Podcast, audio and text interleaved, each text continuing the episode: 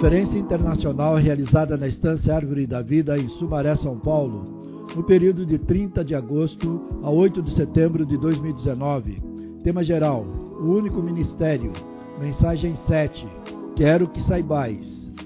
Leitura bíblica: 1 Coríntios capítulo 11, versículos 3 e 12. Ministrada pelo irmão Miguel Mar, na manhã de 3 de setembro de 2019.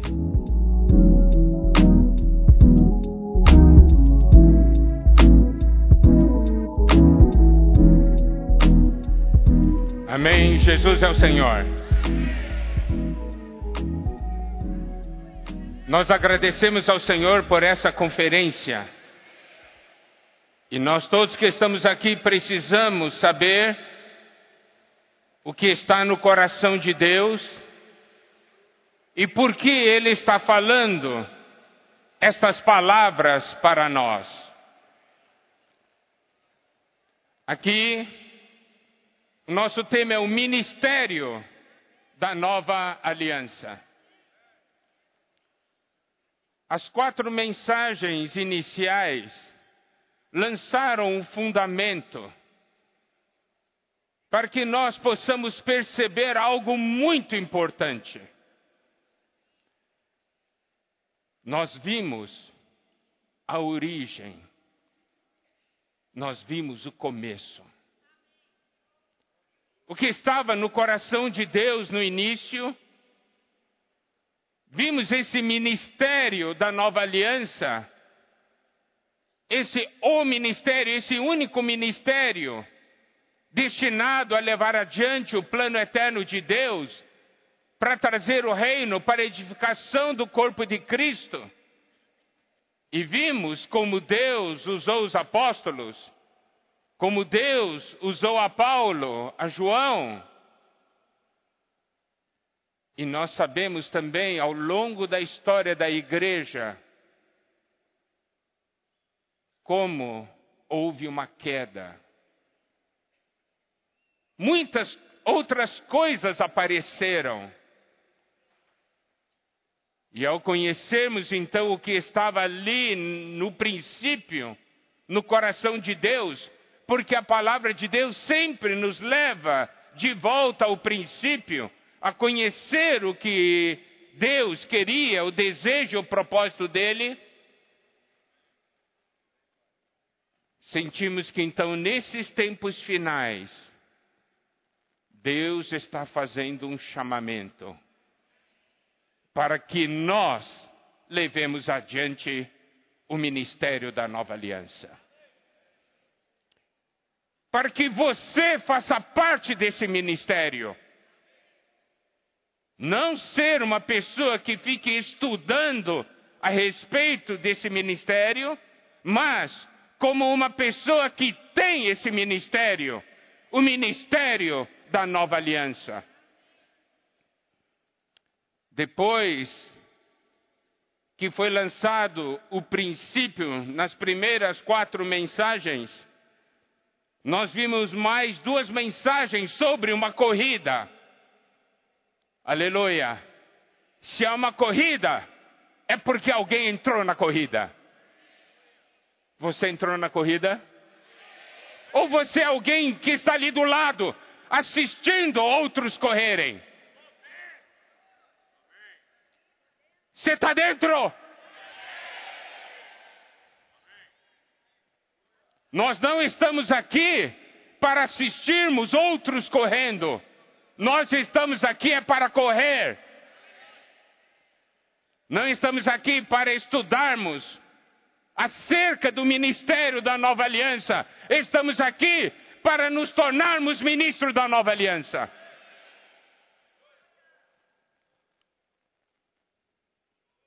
Você pode perguntar, Acho que isso não é para mim. Então vamos ver 1 Coríntios capítulo 11, versículo 1. Esse versículo 1 do capítulo 11 é um versículo muito especial, porque é um versículo que, por um lado, conclui o capítulo 10, por outro lado, é um versículo que dá início ao capítulo 11. Tem duas funções: concluir o capítulo 10 e iniciar o capítulo 11. E aqui, Paulo está falando para nós: sede meus imitadores, como também eu sou de Cristo. Essa palavra, sede meus imitadores, como também eu sou de Cristo, é para você ou não é? É? Nós vimos, Paulo é um modelo do ministro da nova aliança, não é? Então Paulo diz: sede meus imitadores. Você pode ser um ministro da nova aliança. Essa questão de ser imitadores, nós vemos que é uma coisa constante no que Paulo fala. 1 Coríntios capítulo 4, versículo 16. Admoesto-vos, portanto, a que sejais meus imitadores. Paulo está falando para nós, sejais, admoesto-vos, portanto, a que sejais meus imitadores. Daí nós temos essa porção de capítulo 11, versículo 1, sede meus imitadores, como também eu sou de Cristo. Efésios, capítulo 5, versículo 1. Sede, pois, imitadores de Deus, como filhos amados. 1 Tessalonicenses capítulo 1, versículo 6. Com efeito, vos tornastes imitadores nossos e do Senhor, tendo recebido a palavra, posto que em meio de muita tribulação, com a alegria do Espírito Santo, de sorte que vos tornastes um modelo para todos os crentes na Macedônia e na Caia. Preste atenção aqui esse versículo. Ele disse assim: Vocês se tornaram imitadores nossos e do Senhor, e agora vocês se tornaram um modelo. Um modelo para quê? Para que outros também imitem. Capit 1 Tessalonicenses, capítulo 2, versículo 13 e 14. Outra razão ainda temos nós para incessantemente dar graças a Deus é que, tendo vós recebido a palavra que de nós ouvistes, que é de Deus, acolhestes não como palavra de homens, e sim como em verdade é a palavra de Deus, a qual com efeito está operando eficazmente em vós, os que credes. Tanto é assim, irmãos, que vos tornastes imitadores das igrejas de Deus existentes na Judéia em Cristo Jesus, porque também padecestes da parte dos vossos patrícios as mesmas coisas que eles, por sua vez, sofreram dos judeus. Aqui mostra imitadores fala também das mesmas experiências. Daqui a pouco vou explicar melhor sobre o que é imitar. Hebreus capítulo 6.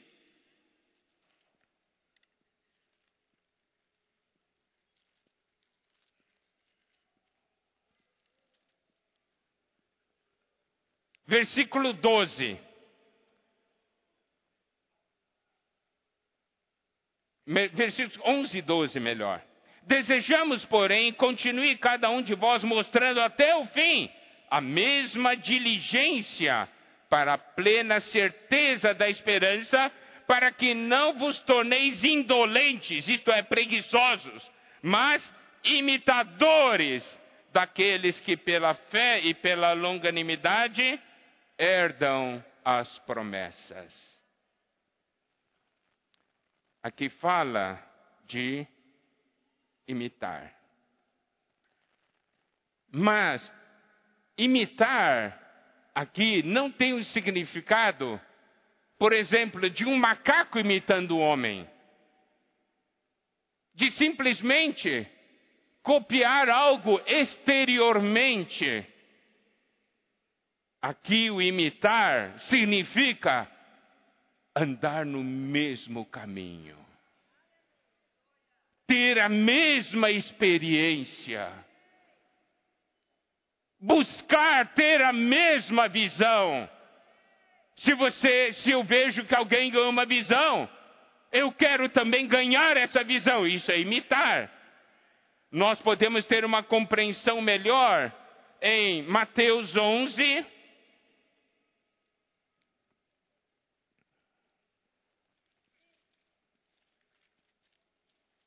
versículo 29.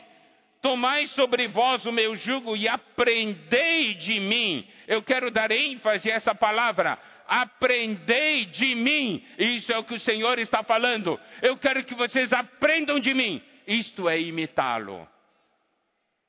Mas aprender aqui não é uma questão de simplesmente ter um conhecimento, mas de andar junto com o Senhor e com o Senhor. Mateus 16, 24, um versículo muito conhecido. Então disse Jesus a seus discípulos: Se alguém quer vir após mim, a si mesmo se negue, tome sua cruz e siga-me. Então, aqui podemos ver de uma maneira muito clara que o Senhor está andando por um caminho. E ele diz: se alguém quer vir após mim, eu vou andar. Eu gostaria que vocês me acompanhassem. É isso que o Senhor está falando. Se alguém quer vir após mim, isso é imitar o Senhor. Está compreendendo? Não é uma imitação exterior. Ah, ele está fazendo assim. Não. É andar num caminho que o Senhor está trilhando. E ele diz: Eu gostaria muito que você me acompanhasse. Mas ele não obriga ninguém.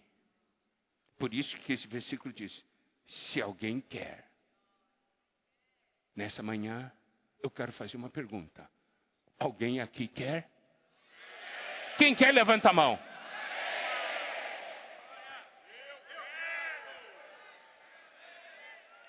Se alguém quer vir após mim, a si mesmo se negue, tome a sua cruz e siga-me. Isso é imitar o Senhor.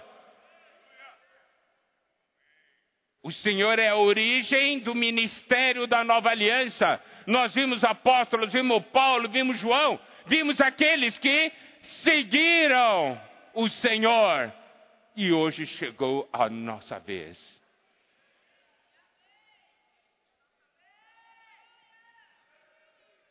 Primeira João capítulo 2,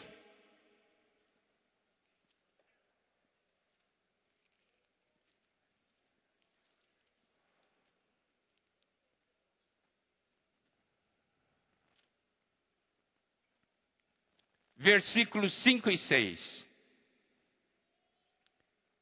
Aquele, entretanto, que guarda a sua palavra, nele verdadeiramente tem sido aperfeiçoado o amor de Deus. Aqui mostra que se alguém guarda a palavra do Senhor, alguma coisa acontece com ele. O amor de Deus é aperfeiçoado nele. Daí, nisso sabemos que estamos nele. Versículo 6 aquele que diz que permanece nele, esse deve também andar assim como ele andou. Isso é imitar. Versículo 6 diz: Aquele que diz que permanece nele, esse deve também andar assim como ele andou. Por que João faz essa afirmação? Vamos ver Evangelho de João, capítulo 15.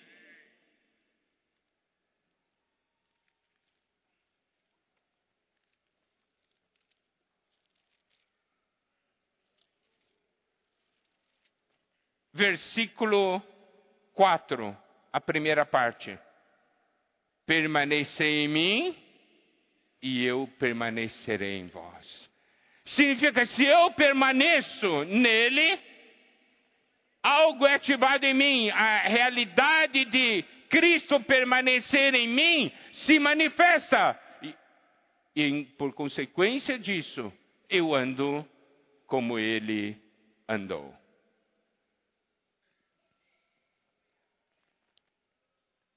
em Apocalipse 14,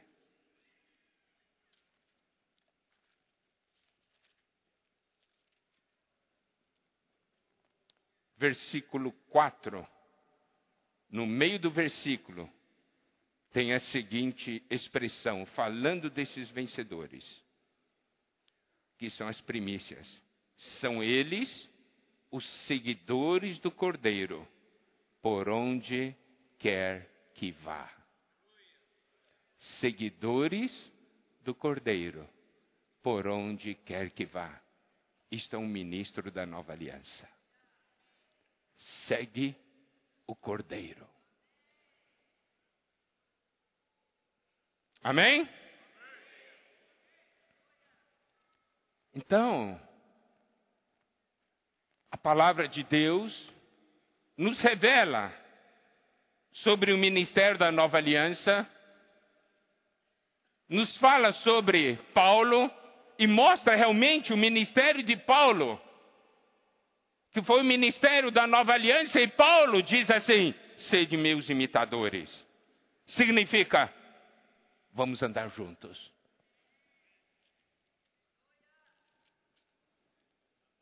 Sede meus imitadores, como também eu sou de Cristo. Ele seguiu o Senhor ele diga: vocês devem me seguir.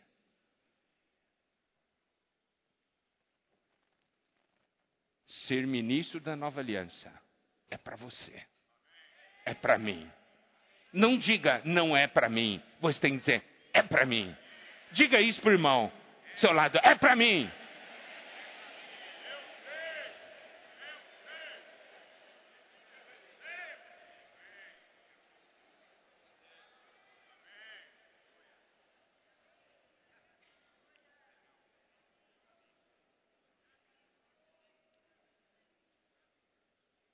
E no versículo 2 de 1 Coríntios 11, nós vamos abordar 1 Coríntios 11 sob esse enfoque que foi dado nas primeiras quatro mensagens, que é uma aplicação do princípio do ministério da nova aliança.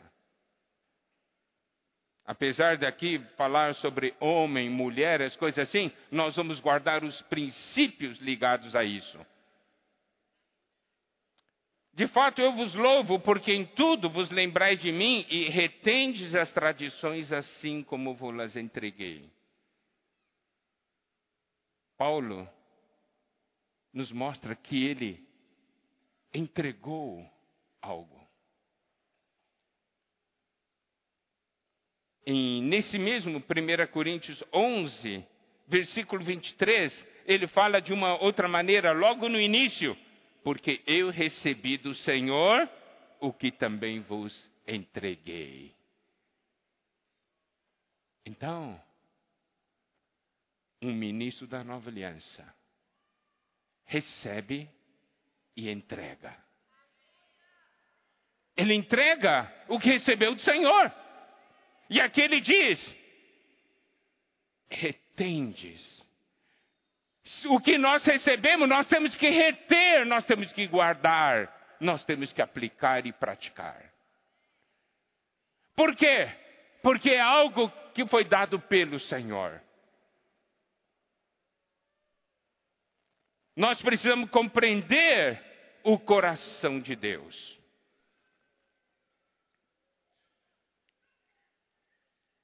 Nessa conferência, Deus deseja realmente algo tremendo na vida de cada um de nós. É fazer de cada um de nós um ministro da nova aliança. E ele não somente está falando as palavras, ele também está dando para nós caminhos práticos.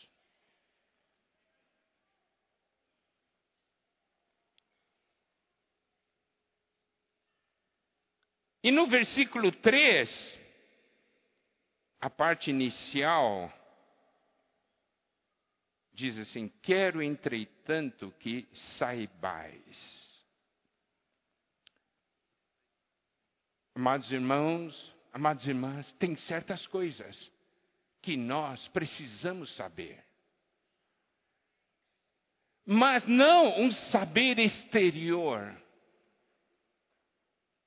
Porque um saber exterior não muda a nossa vida, não muda o nosso viver. Estamos falando de um saber interior. Um saber que traz uma revelação, porque isso sim muda. Um saber que nos leva a uma experiência, isso sim muda a nossa vida. Eu vou dar um exemplo aqui. Quantas pessoas sabem que fazer exercício é bom para a saúde? Levanta a mão. Tá. Agora, segunda pergunta. Quantas pessoas fazem exercício? Levanta a mão. Olha só. Olha só, quando eu perguntei quantas pessoas sabem que fazer exercício é bom para a saúde, todos levantaram a mão. Mas esse saber mudou sua vida? Para a maior parte não. Mas tem uma parte que pratica. Tá vendo? Esses têm um saber interior. Daí geralmente o que acontece? Esse que sabe e não faz, de, um, de repente um dia, num momento, ele faz um check-up, daí falam para ele assim, o médico olha para ele, fica assustado, olha, regala os olhos assim. Eu não sei como você ainda está vivo. Essa pessoa diz: O que, que aconteceu, doutor? O que aconteceu? Ele olha assim: Você está mal. Para salvar você, só exercício. Daí no dia seguinte está lá. Viu? Ele recebeu uma revelação interior. Ou alguns irmãos, de tiveram infarto, alguma coisa assim. Agora, são bem aplicados, comem direitinho, só comida saudável, faz exercício. Porque agora tem um saber com revelação e interior. E é esse saber que nós necessitamos. É um saber que vem através de luz. Que vem revelação de Deus. É um saber que nos leva a conhecer o Senhor.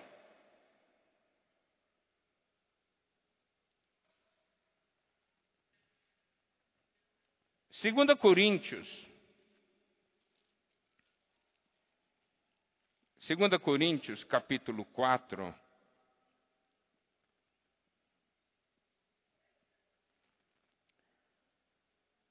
Versículo 6 diz: Porque Deus que disse, das trevas resplandecerá a luz, Ele mesmo resplandeceu em nosso coração para a iluminação do conhecimento da glória de Deus na face de Cristo.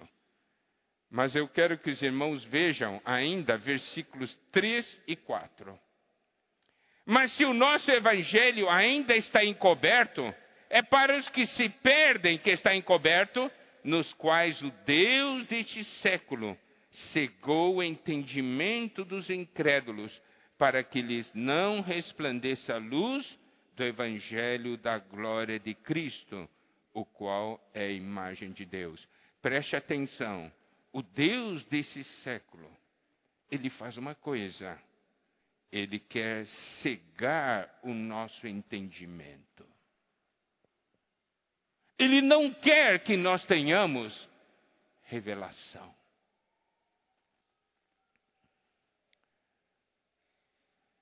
Amados irmãos, eu gostaria aqui tocar um princípio muito importante, baseado no que foi falado ao longo das primeiras seis mensagens. Foi nos falado sobre a necessidade, sobre a importância de estarmos engajados, comprometidos e focados, tá certo? Eu gostaria de falar uma coisa, amados irmãos. A questão de estarmos engajados, comprometidos e focados vem da experiência da consagração. A experiência da consagração vem do nosso conhecimento real de Deus. 2 Coríntios, capítulo 5, versículos 14 e 15, diz: Pois o amor de Cristo nos constrange, julgando nós isto: um morreu por todos, logo todos morreram, e ele morreu por todos, para que os que vivem não vivam mais para si mesmos, mas para aquele que por eles morreu e ressuscitou. Vemos aqui uma pessoa que conheceu o amor de Cristo, que tocou no Senhor.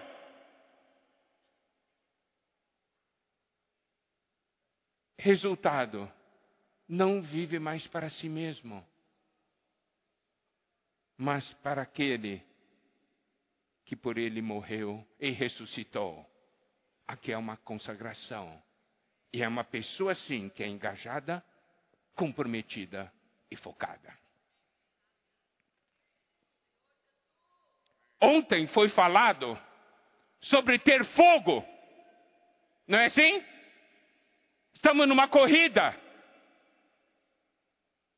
Esse ministério da nova aliança, nós vimos a origem, vimos a importância desse ministério no plano eterno de Deus, e o inimigo não quer que nós sejamos ministros da nova aliança.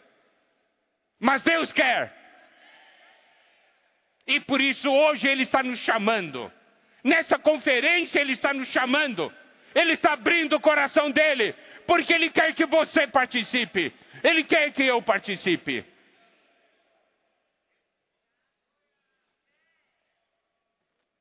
Mas esse ministério é para alguém consagrado.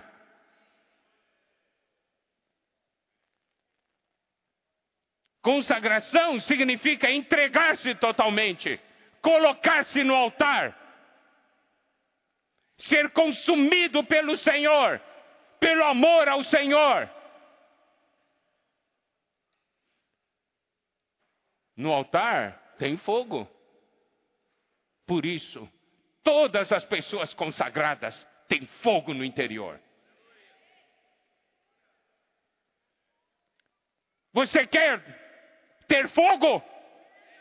Consagre-se, entregue-se, renda-se ao Senhor, e você será uma pessoa engajada, comprometida e focada.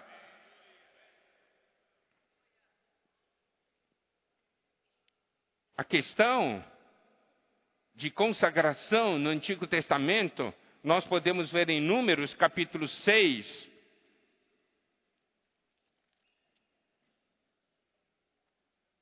versículos 1 e 2. Disse o Senhor a Moisés: Fala aos filhos de Israel e diz-lhes: Quando alguém, seja homem, seja mulher, fizer voto especial, o voto de Nazireu, a fim de consagrar-se para o Senhor. O voto do nazireado é para consagração. O ministro da nova aliança é uma pessoa consagrada. O poder vem dessa consagração.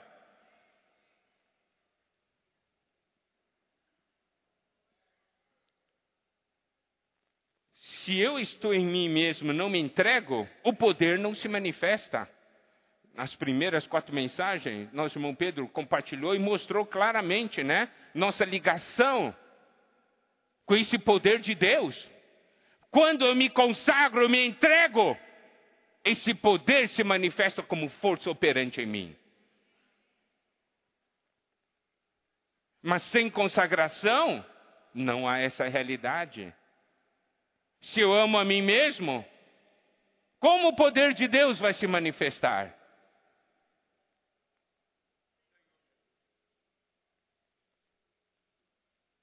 No livro de Juízes, capítulo 13, nós temos algo que fala sobre Sansão. Versículo 5. Porque eis que tu conceberás e dará à luz um filho, sobre cuja cabeça não passará navalha, porquanto o menino será nazireu, consagrado a Deus desde o ventre de sua mãe, e ele começará a livrar Israel do poder dos filisteus. Nazireu, consagrado a Deus. Mas sobre ele não poderá passar navalha, sobre sua cabeça não passará navalha. E nós podemos ver em Juízes 16 a artimanha de Satanás. Por meio de Dalila, ele veio tentar sanção. E sabe então de uma coisa: como o inimigo atua, ele vai fazer de tudo para você desistir da sua consagração. Porque ele sabe, se você não se consagrar ao Senhor, você não será útil na mão dele. Vai tirar sua consagração. Se você não tem consagração, você não será uma pessoa engajada, comprometida e focada. Ok. Sansão por amar a Dalila e porque sempre está nesse convívio. Lembre-se então, existe uma Dalila nesse mundo que quer tirar sua consagração.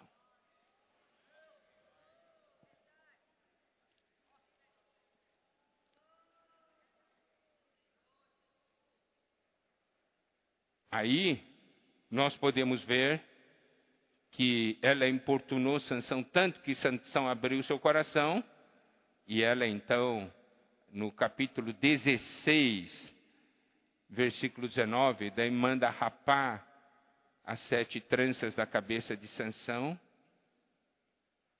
e Sansão perde o poder. Tirou a consagração, perdeu o poder. Você hoje é uma pessoa consagrada? Ou seu coração está dividido?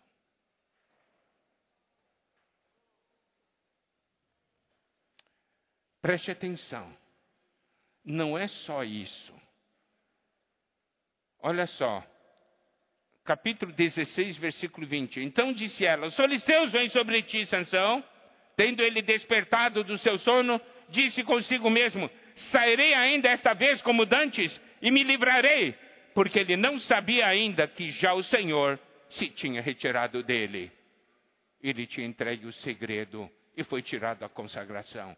Nas outras vezes, enquanto ele ainda tinha consagração, ele conseguia se livrar. Mas na hora que entregou, terminou com a consagração, já tinha ter, saiu dele todo o poder. Amados irmãos, amadas irmãs, não brinque com a sua consagração ao Senhor.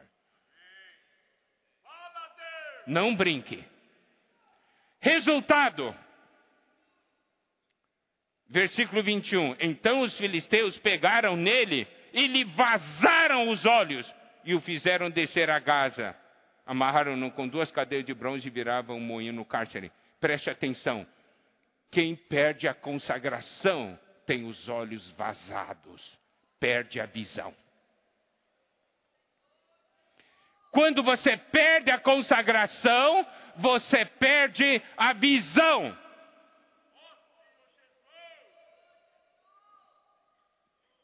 Você já não vê mais como Deus vê? Você já não vê mais a importância de Cristo à igreja? Você não vê mais a importância do ministério da nova aliança?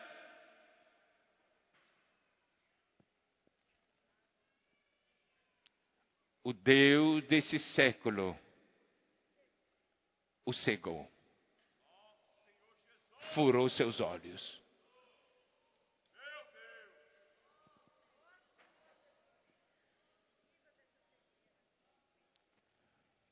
Amados irmãos, nós não estamos aqui para correr em vão. Por isso, Deus está nos chamando outra vez para nós nos consagrarmos novamente e restaurar nossa visão.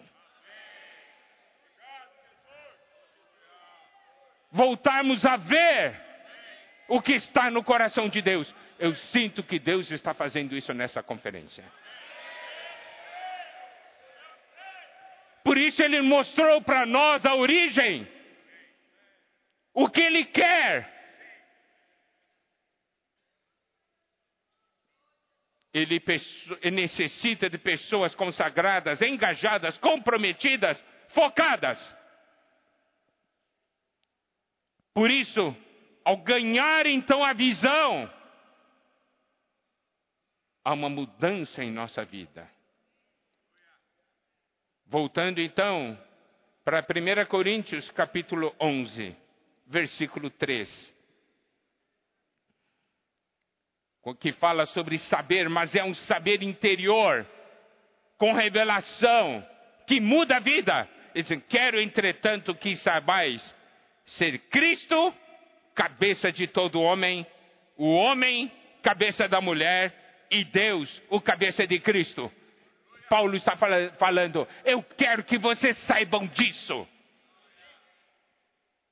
Você sabe? Paulo diz: Eu quero que vocês saibam.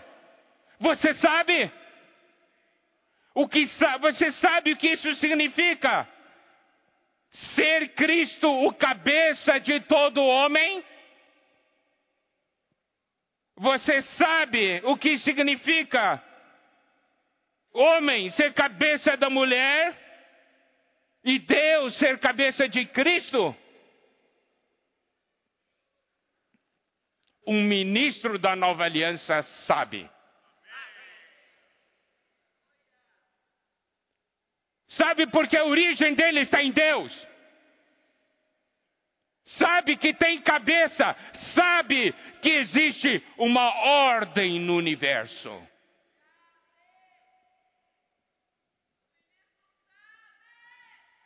Paulo diz: Quero que saibais, amados irmãos e irmãs, nós precisamos saber que Cristo é nossa cabeça. Cristo é sua cabeça.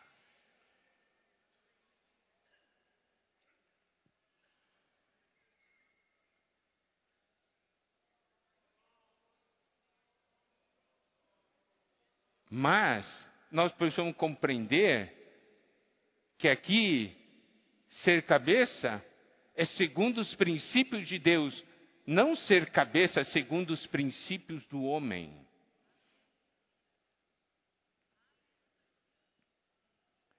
Nós podemos ver a sabedoria de Deus. Deus é cabeça de Cristo. nessa primeira relação existe aqui uma corrente, né? Com esses elos. Primeiro elo, Deus e Cristo. Deus, cabeça com Cristo. Cabeça de Cristo. Nesse relacionamento tem problema? O que, que vocês acham? Não tem problema. Coisa flui que é uma beleza. Tá certo? Deus, cabeça de Cristo. Aqui, essa primeira parte da corrente é uma beleza. Agora vamos para a segunda parte da corrente. Cristo, cabeça do homem. Como é que está? É uma beleza ou já começa a ter problema? O que, que vocês acham? Agora vamos ver a terceira parte. Homem, cabeça da mulher. Tem problema ou não tem?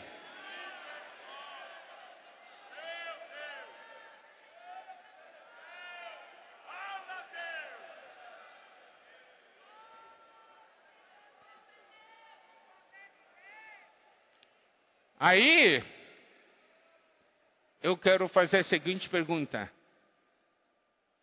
Se todos soubessem, como Paulo fala, de Cristo a cabeça de todo homem, homem cabeça da mulher, Deus cabeça de Cristo, haveria problema? Não. Então por que que há problema? É porque nós não sabemos. Mas Paulo diz: Eu quero que saibais. Nós precisamos saber. Isso vai mudar a nossa vida. Eu quero que, amados irmãos, todos, possamos todos perceber o seguinte. Olha a sabedoria de Deus. Não é Deus cabeça do homem. É Deus cabeça de Cristo, Cristo cabeça do homem. Então, vamos dar uma olhada num versículo. 1 Timóteo capítulo 2.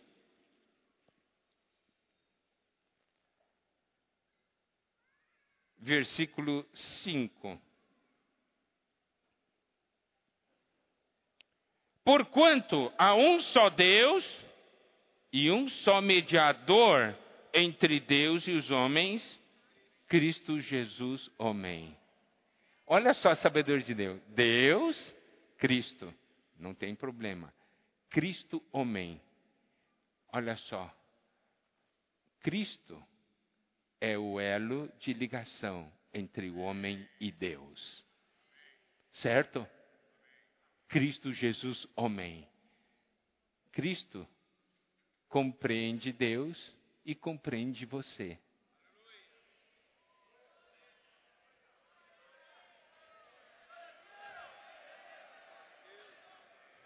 Está vendo? Quer dizer que é possível. É possível. Mas nós precisamos mudar a, a ideia de que, que é ser cabeça. Para nós, ser cabeça é dar ordem. Mas não é assim. Cabeça é responsável pelo suprimento do corpo.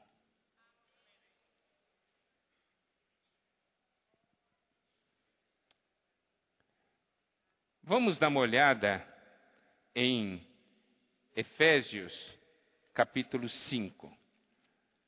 Nós não vamos, como nós falamos, abordar aqui a questão do relacionamento de marido e mulher, mas vamos ver dentro dos princípios do ministério da nova aliança.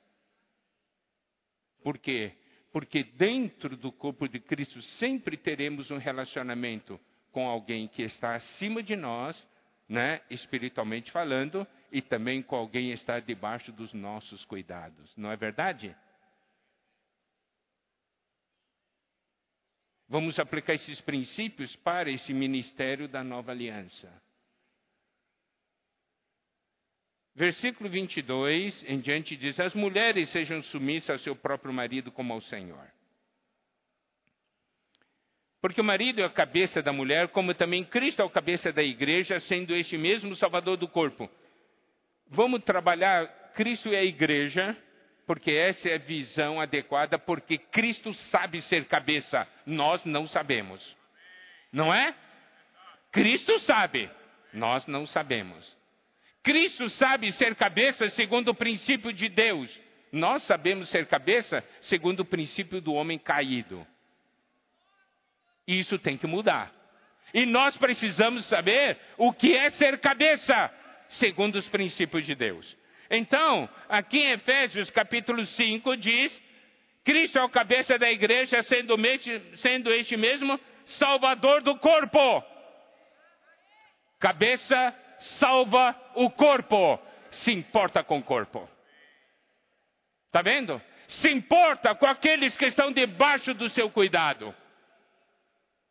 Se importa com a salvação daqueles que estão debaixo do seu cuidado.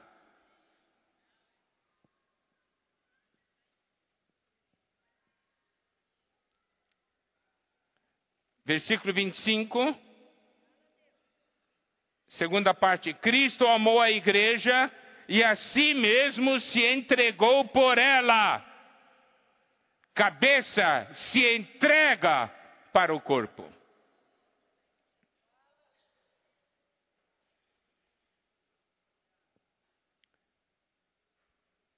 Se entrega. 26. Para que a santificasse cabeça santifica o corpo, santifica aqueles que estão debaixo dos seus cuidados.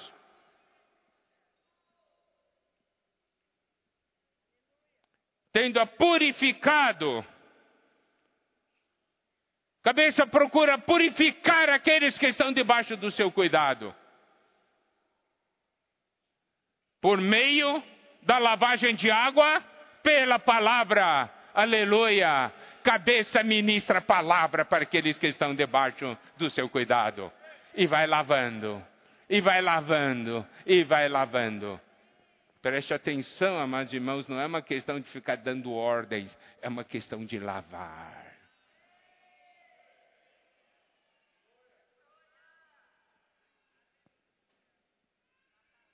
Para apresentar a si mesmo igreja gloriosa, sem mácula, nem ruga, nem coisa semelhante, porém santa e sem defeito. Este é o cuidado, este é resultado de um cuidado assim.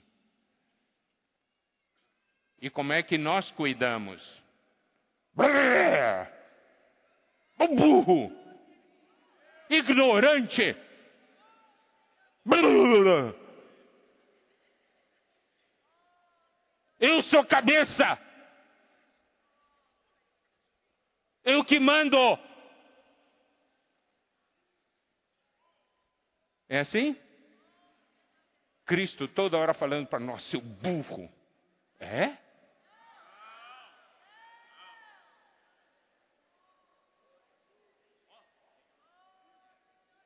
Você não tem jeito. É assim que Cristo fala com a gente? Mas por que, que nós somos cabeça desse jeito e ficamos falando essas coisas? Dez mulheres dizem assim: não, não, não somos cabeça. Mas você não fala isso para os seus filhos?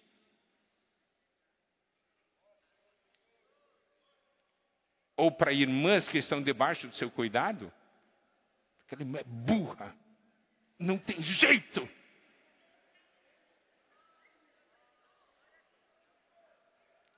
É esse ministério da nova aliança?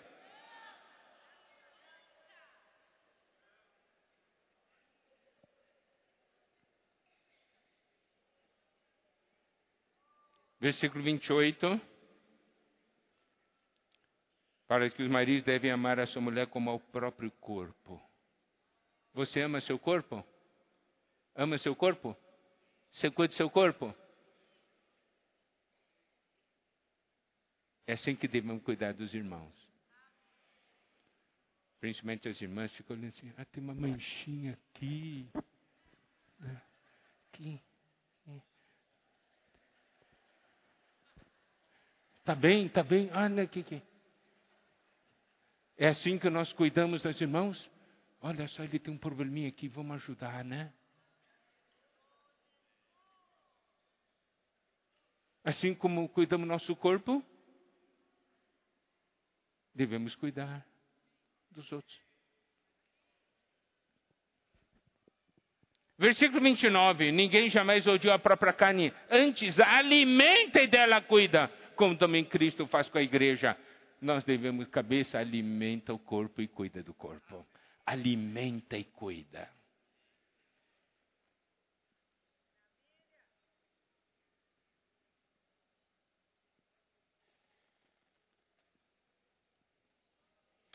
Amados irmãos, amadas irmãs, nós devemos ver que existe uma ordem no universo.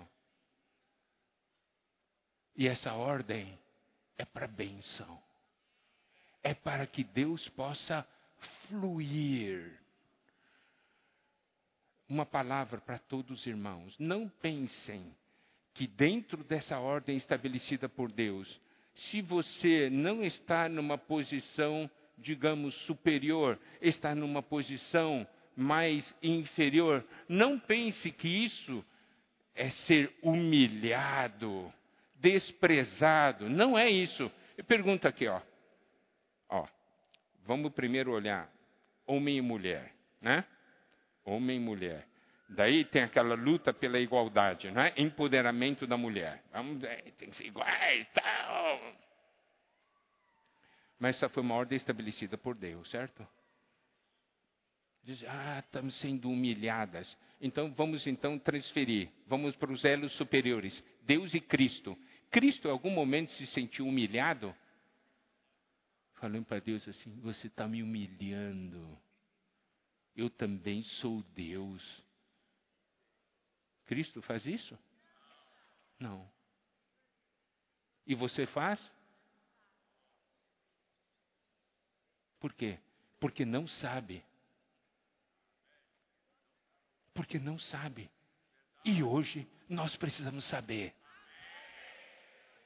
Eu vou dizer uma coisa: se tem um primeiro e um segundo, ser segundo é bem-aventurado, porque o segundo recebe tudo do primeiro. É. É assim.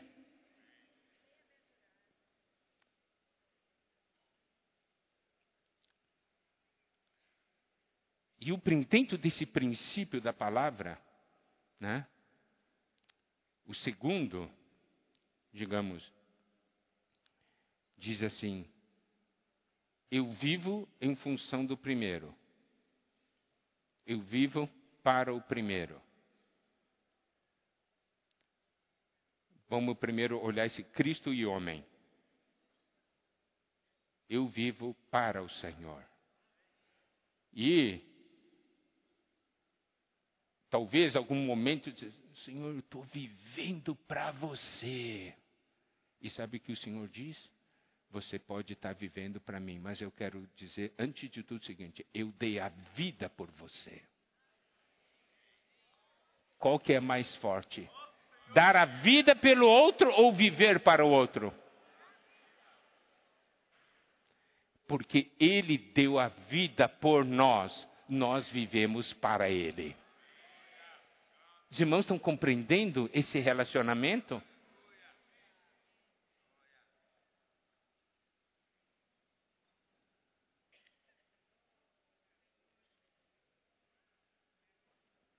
Vamos dar uma olhada, voltar ainda, vamos ver alguns versículos. Colossenses 1, 19 dentro desse relacionamento Deus em Cristo, né? Porque aprove a Deus que nele, em Cristo, residisse toda a plenitude. Capítulo 2, versículo 3. Cristo, em quem todos os tesouros da sabedoria e do conhecimento estão ocultos. Está vendo? Tudo que é de Deus está em Cristo para ser dispensado a nós, para ser dispensado para o corpo. Está vendo essa ordem? Essa ordem que Deus estabeleceu é para quê? É para que todas essas riquezas possam fluir.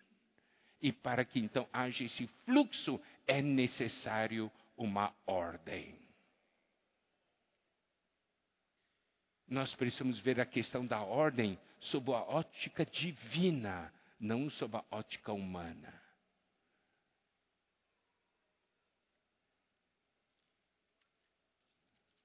Vamos voltar para 1 Coríntios, capítulo 11.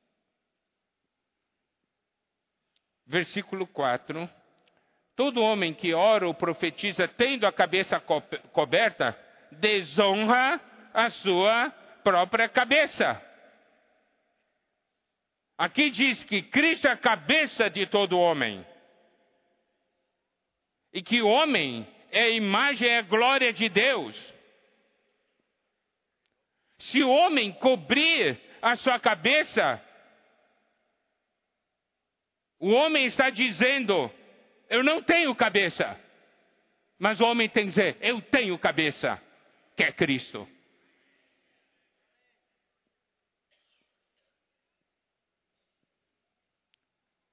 E aí fala também que a mulher que ora ou profetiza sem a cabeça, sem véu, desonra a sua própria cabeça, porque é como se estivesse sapada. Por que, que a mulher precisa cobrir a sua cabeça? Porque se não cobrir a sua cabeça, a mulher está declarando: Eu sou cabeça.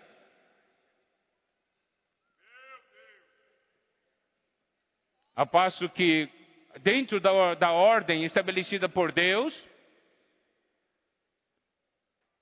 O que Deus quer? Quer que a mulher dê o testemunho. Eu não tenho cabeça, eu sou submissa à ordem estabelecida por Deus. E o homem tem que assumir a posição: estou aqui para representar a imagem e a glória de Deus. Eu tenho cabeça. Não tem nada aqui de luta pelo poder tem tudo a ver com a expressão da imagem e glória de Deus.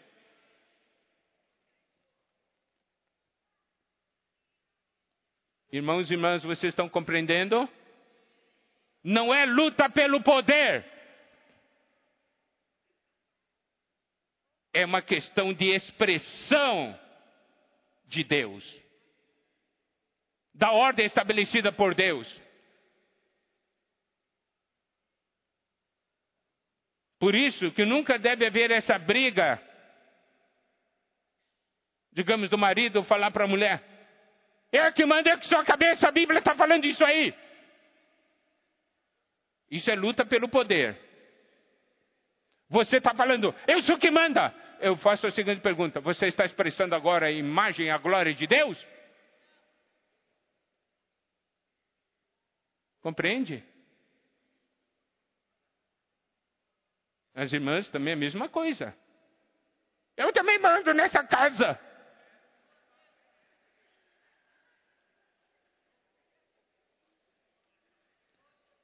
Luta pelo poder. O que nós precisamos ver é o seguinte: nós não lutamos pelo poder, nós lutamos pela expressão de Deus. Nós guardamos a ordem estabelecida por Deus para que a vida flua, para que as riquezas de Deus possam fluir.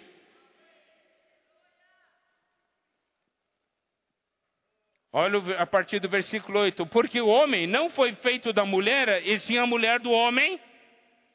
Porque também o homem não foi criado por causa da mulher, e sim a mulher por causa do homem. Aqui mostra duas coisas: a origem. Homem não foi feito da mulher, a mulher foi feita do homem. Segundo, a razão por que foi criado. O homem não foi criado por causa da mulher e a mulher por causa do homem. Isso tudo dentro de um plano eterno de Deus. E o versículo 10 fala da mulher trazer véu na cabeça por causa dos anjos. Mostra que a mulher foi a criatura escolhida por Deus para, nesse universo, dar o testemunho glorioso da submissão.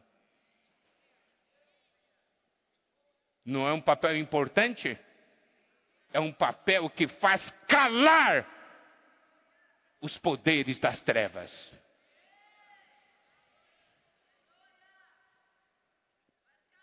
Mas também saiba que a mulher, como o último da corrente, é que recebe tudo.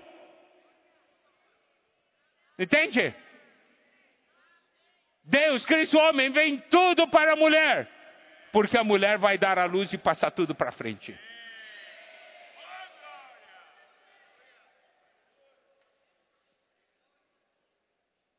Agora, a partir do versículos 11 e 12, tem algo muito interessante. Olha como a palavra de Deus é equilibrada. No Senhor, preste atenção.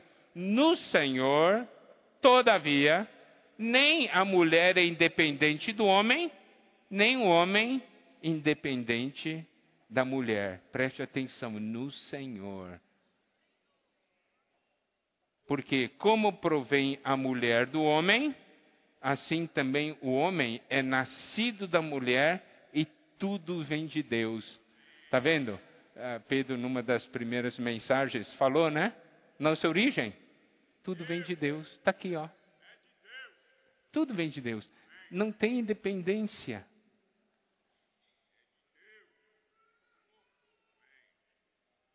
A mulher provém do homem e o homem é nascido da mulher. Olha só, sabedoria de Deus, hein? tudo vem de Deus.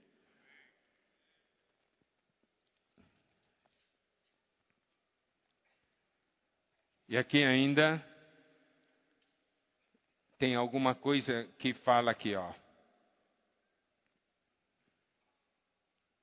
Julgai entre vós mesmos, é próprio que a mulher ore a Deus sem trazer o véu?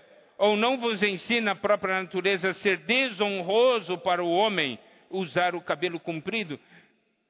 e que tratando-se da mulher é para ela uma glória, pois o cabelo lhe foi dado em lugar de mantilha. Contudo, se alguém quer ser contencioso, saiba que nós não temos tal costume, nem as igrejas de Deus. Isso quer dizer o quê? Existe algo que a própria natureza expressa e que diante de Deus cada um tem a sua função e que para Deus essa questão da ordem é muito importante. Amados irmãos, amadas irmãs, a ordem na igreja é importante. Mas preste atenção: a ordem na igreja não é disputa pelo poder, é para expressão do reino, é para expressão de Deus. Essa é a diferença.